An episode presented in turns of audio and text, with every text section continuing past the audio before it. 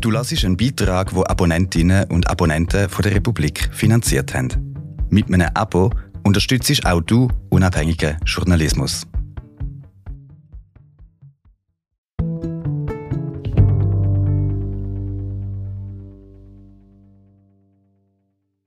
Geht die Welt unter? Oder gibt es auch Zukünfte, die nicht lähmen? Auf der Suche nach Antworten in Mühleberg, wo Zentimeter für Zentimeter die Vergangenheit abgebaut wird, mit einem klaren Plan für das, was kommt. Das Ende der Welt ist nicht in Mühleberg. Von Anna Dreussi. Gelesen von Magdalena Neuhaus. In das Buch, das ich immer mit mir herumtrage, kritzle ich alles, woran ich mich erinnern möchte. Zwischen Einband und erster Seite kleben mein Pillenrezept und ein U-Bahn-Ticket. Und auf der ersten Seite steht Das Ende der Welt atmet uns in den Nacken. Ich frage mich, ob sich andere Generationen auch so fühlten. Vielleicht ist es etwas inhärent Menschliches, sich Sorgen zu machen, überall einen doppelten Boden zu erwarten. Aber für mich fühlt es sich anders an.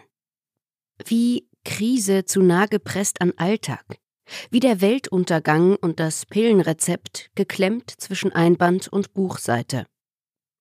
Auf Instagram scrolle ich durch Videos, eine Aufnahme von Tischen am Rand des Meers. Das Wasser schwappt sachte über die Steine. In weißen Buchstaben steht auf dem Video You are destined to spend the summer in Greece with the first person who comes up when you press share. Du bist dazu bestimmt, den Sommer in Griechenland mit der ersten Person zu verbringen, deren Name erscheint, wenn du auf Teilen drückst. Und im Fernsehen brennt Rhodos. Der Alltag und die Krise liegen nah beieinander. Vielleicht haben wir uns schon ein bisschen damit abgefunden, mit dem Ende der Welt. Wer würde Kinder in diese Welt setzen, ist ein Satz, der in meinem Freundeskreis fast beiläufig fällt, ohne Empören, als hätten wir uns schon darauf geeinigt. Zukunft ist etwas für Millionäre mit Hybris und Plänen für Mars-Expeditionen, für die, die den schmelzenden Permafrost als Chance für neue Handelswege bezeichnen, für Klimaanlagenhersteller. Die Gegenwart gibt uns die schleichende Ahnung, dass wir auf keinem guten Weg sind. Die letzten Jahre fühlten sich an wie schnelles Klicken durch die Krisendiashow. Auf dem Bauch liegende Covid-Patientinnen an Beatmungsgeräten in Bergamo. Die AfD mit 20 Prozent bei einer Umfrage. Neue Hitzerekorde. In Italien eine Postfaschistin als Ministerpräsidentin. Tote an den EU-Außengrenzen und europäische Gleichgültigkeit. Maui brennt. Kanada brennt. Teneriffa brennt. Griechenland brennt. Von hier aus sieht Zukunft kahl aus, wie verkohlte Baumkronen. Und sie wird verhandelt von reaktionären Wissenschaftsleugnern, die ihre Gefolgschaft mit Wutreden gegen den Genderstern anstacheln und Pride-Flaggen verbieten. Das Gefühl des drohenden Weltuntergangs ist überwältigend. Gibt es auch Zukünfte, die nicht lähmen? Antworten suche ich an einem Ort, der mit einer Zukunft rechnet. An einem Ort, an dem es einen Plan gibt für die Zukunft. Das Atomkraftwerk Mühleberg wurde im Dezember 2019 stillgelegt. Seitdem wird es zurückgebaut, als erstes AKW der Schweiz. 2034 soll das Areal wieder neu genutzt werden können. 7.02 Uhr. Zug von Zürich nach Bern. Danach S-Bahn. Sie lädt mich bei einem Einkaufszentrum ab. Brünnen Westside. Der Bus, der mich ins Dorf Mühleberg bringen soll, hat Verspätung. Ich habe Schluck auf. Ich halte die Luft an. Die Straße von der Haltestelle zum AKW hat kein Trottoir.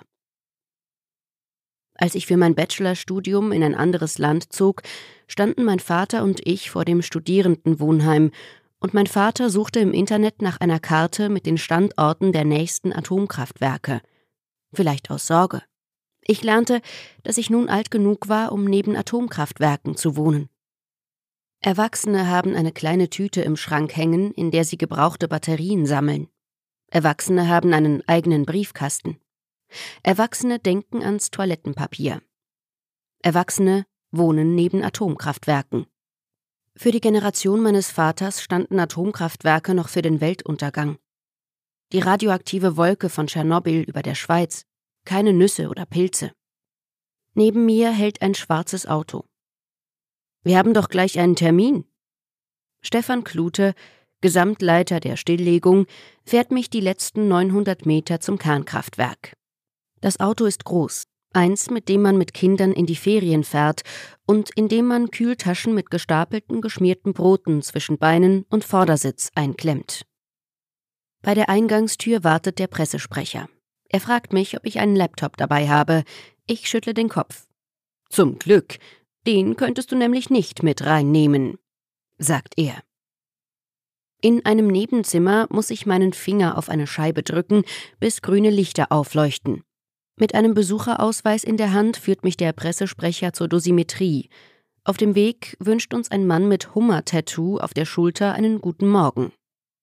Ich bekomme zwei Dosimeter, zwei Geräte, die die Strahlung messen sollen, der ich ausgesetzt sein werde. Eins, das die Daten für den Bund misst, und ein digitales für das Kernkraftwerk. So wissen wir, wo kriegt wer welche Dosis, erklärt Stefan Klute. Die Strahlung, der wir bei unserem Rundgang ausgesetzt sind, ist jedoch minimal. Bei einer Flugreise ist sie um ein Vielfaches höher, sagt er. Eine Frau von der Dosimetrie bringt mich in die Umkleide.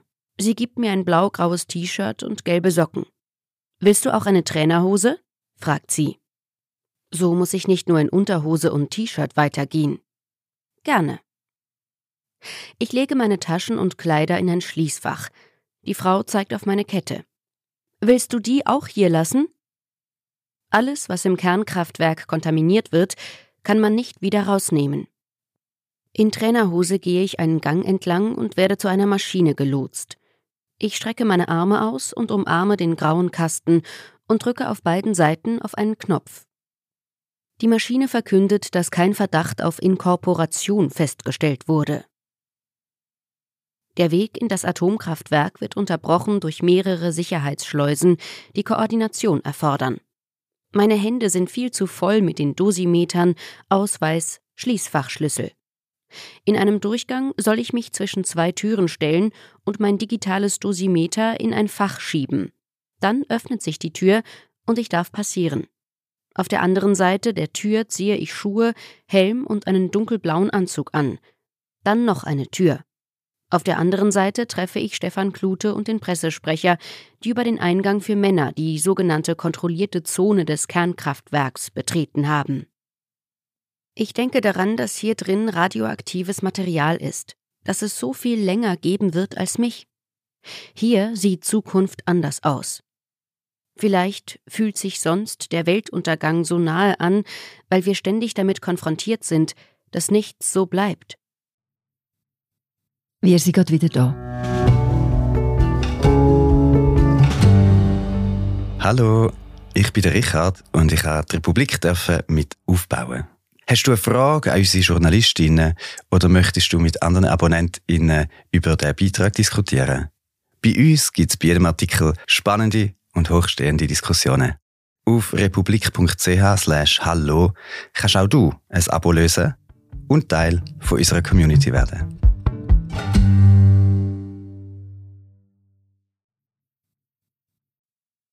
Vor ein paar Wochen spielte in einem Club eine Band und redete von New York und alle rauchten. Draußen regnete es. Und ich dachte, so muss es auch in New York riechen. Ein Typ behauptete, mich zu kennen und beteuerte, dass wir mal zusammen LSD genommen hätten. Und ich dachte, dass sich in New York alle so kennen. Und dann dachte ich an den Permafrost und an das Meer. Und an das sinkende New York, an Wasser in den U-Bahn-Schächten, an schwimmende Wall Street-Aktentaschen. Nichts bleibt. Als erstes gehen wir ins Maschinenhaus. Hier standen Generatoren und Turbinen, bevor es entkernt wurde. An der Wand hängt eine Schweizer Bahnhofsuhr. Die Lüftung rauscht. Mit Duct Tape und Sprayfarbe in Magenta werden Rohre und Systeme gekennzeichnet, die außer Betrieb genommen wurden und deshalb abgebaut werden können. So beginnt der Rückbau. Der Prozess ist in vier Schritte geteilt. Auf die Außerbetriebnahme und Demontage folgen Nachzerlegung sowie Materialbehandlung und dann als letztes die Entsorgung oder Freimessung. Dabei werden die Einzelteile auf Radioaktivität kontrolliert. Nach der Außerbetriebnahme wird zum Beispiel ein Rohr abgebaut und aufgeschnitten. Die Oberflächen werden gereinigt. Damit das Material später weiter genutzt werden kann, wird jeder Zentimeter der Oberfläche auf Kontamination geprüft. Natürlich ist dieser Prozess nicht bei allen Materialien möglich. Ein Staubsauger könnte zwar aufgeschraubt werden, hat aber eine so verwinkelte Oberfläche, dass eine Freimessung einen unverhältnismäßig großen Aufwand bedeuten würde. Solche Geräte oder Materialien werden entsorgt. Hier ist der Weg in die Zukunft nicht abstrakt. Für mich aber schon. Meinungstexte gegen Klimaaktivistinnen, nicht erreichte Klimaziele, Abstimmungen gegen Klimainitiativen. Vielleicht wissen es die 70-jährigen Ärmelhochkrempler besser. Die verweichlichte Generation klebt sich auf der Straße fest, weil sie nicht arbeiten will. Sie spricht über Climate Anxiety und erfindet Quiet Quitting, statt Frauen das Stimmrecht zu verweigern und in die Autoindustrie verliebt zu sein. Ich wünschte, die Ärmelhochkrempler hätten recht. Aber wahrscheinlich nicht. Mein Helm verrutscht bei jeder Stufe. Die erste Etage ist mit plus 16 Meter angeschrieben. So hoch liegt sie. Die Beine meines Anzugs sind zu lang. Mit einer Hand halte ich meinen Helm, mit der anderen ziehe ich meine Hosenbeine hoch. Stefan Klute sagt, ich solle mich am Geländer festhalten. Achtung, enthält Asbest, steht auf der Tür am Ende der Treppe. Das Becken, in dem die Wärmeleistung der Brennelemente abklingen soll, Markenzeichen eines AKW, können wir heute nicht anschauen. Diese Brennelemente werden soeben für den Transport ins Zwischenlager vorbereitet. Ich stellte mir das Atomkraftwerk unbehaglich vor, voller unsichtbarer Gefahren. Aber hier bin ich trotzdem ruhig. Schilder, Aufschriften, das Dosimeter, auf dem die letzte Ziffer irgendwann von 0 auf 2 springt, versichern mir aber, dass sie da sind. Asbest, radioaktive Strahlung, polyzyklische aromatische Kohlenwasserstoffe, polychlorierte Biphenyle. Und ich muss an letzte Woche in der Badi denken. Mein Handy lag auf meinem Bauch und ich dachte an SAR-Werte und an mein erstes Handy. Badegäste sprangen in den Fluss und ich stellte mir vor, wie die Strahlung in meinen Körper eindringt. Ich stellte mir vor, dass meine Organe aussahen wie zusammengeknülltes Zeitungspapier, wie die Lungen auf Zigarettenpackungen. Aber hier, zwischen den Bergen an Metall auf dem dichten Boden, durch den nichts sickern kann, habe ich keine Angst. Hinter einer Glasscheibe trägt ein Mann einen gelben Anzug. Tenue-Vorschrift 4. Mit einem Hochdruckreiniger wäscht er Einzelteile. Sein Schutzanzug schützt ihn vor dem Wasserstrahl, der mit einer solchen Geschwindigkeit aus dem Schlauch schießt, dass er ihm eine Wunde ins Bein schneiden könnte. Dieser Ort funktioniert nach eigenen Regeln. Hier ist alles verboten, was nicht explizit erlaubt ist, sagt Stefan Klute. Manche Bereiche sind in einer anderen Schutzzone. Wenn wir in Handschuhe schlüpfen und Überschuhe über die Sohle ziehen, können wir sie betreten. Mit den Überschuhen soll dann nur der Boden auf der Seite der anderen Schutzzone berührt werden. Beim Verlassen balanciere ich auf einem Bein, während ich mir den Schutz vom rechten Schuh ziehe. Unsere Handschuhe streifen wir in einen Wäschekorb. Alle Arbeitskleider, die im Kernkraftwerk getragen werden, werden mittlerweile von einer Wäscherei für radioaktives Material gewaschen. Irgendwo schreien Sägen. Auf einem Schild steht Irrenanstalt, betreten auf eigene Gefahr. Mit Belästigungen muss gerechnet werden. Stefan Klute zeigt mir ein Rohr, durch das das Flusswasser geleitet wurde. Mir ist zu heiß unter meinem Anzug. Das Radio läuft, während drei Mitarbeiter mit einem Messgerät Zentimeter für Zentimeter die Oberfläche eines Stücks Metall testen. Während hier Zentimeter für Zentimeter Zukunft freigemessen wird, ist die Zukunft, die ich mir ausmale, überfordernd. Im Internet scrolle ich durch Tweets zu Pushbacks vor der griechischen Küste. Lese, dass Alaska 2040 so warm sein könnte wie Florida. Ist die Autobahn in Sizilien gesäumt von Flammen. Alles gut ist nur in den Strand-Influencer-Videos und Reels von Dahl-Rezepten. Von Infokacheln über Giorgia Meloni kann ich weiter scrollen auf Videos, die eine Welt malen, in der alles stimmt. Eine Welt, in der wir alle den Dyson-Erben geheiratet haben. Wir leben im 77. Stockwerk eines Gebäudes, weil wir es geschafft haben. Die Hitze, die über dem Asphalt flimmert, haben wir schon ewig nicht mehr gesehen. Wir sind ganz oben. Tausende Klimaanlagen pusten uns kühle Brisen ins Gesicht. Uns ist nie zu warm. Wenn es um Kernkraftwerke geht, gibt es einen Planungshorizont. Hunderttausende Jahre werden radioaktive Abfälle gelagert werden müssen. Der Radioaktivität wird mit Pragmatismus und Systematik begegnet. Diesen Umgang wünsche ich mir auch für die Klimakrise, für alle Krisen. Zukunft verhandeln, Zentimeter für Zentimeter. Ich will weiter an den Weltuntergang denken. Es ist wichtig. Der Pressebeauftragte fährt mich zurück nach Bern. Das Ende der Welt ist nicht in Mühleberg.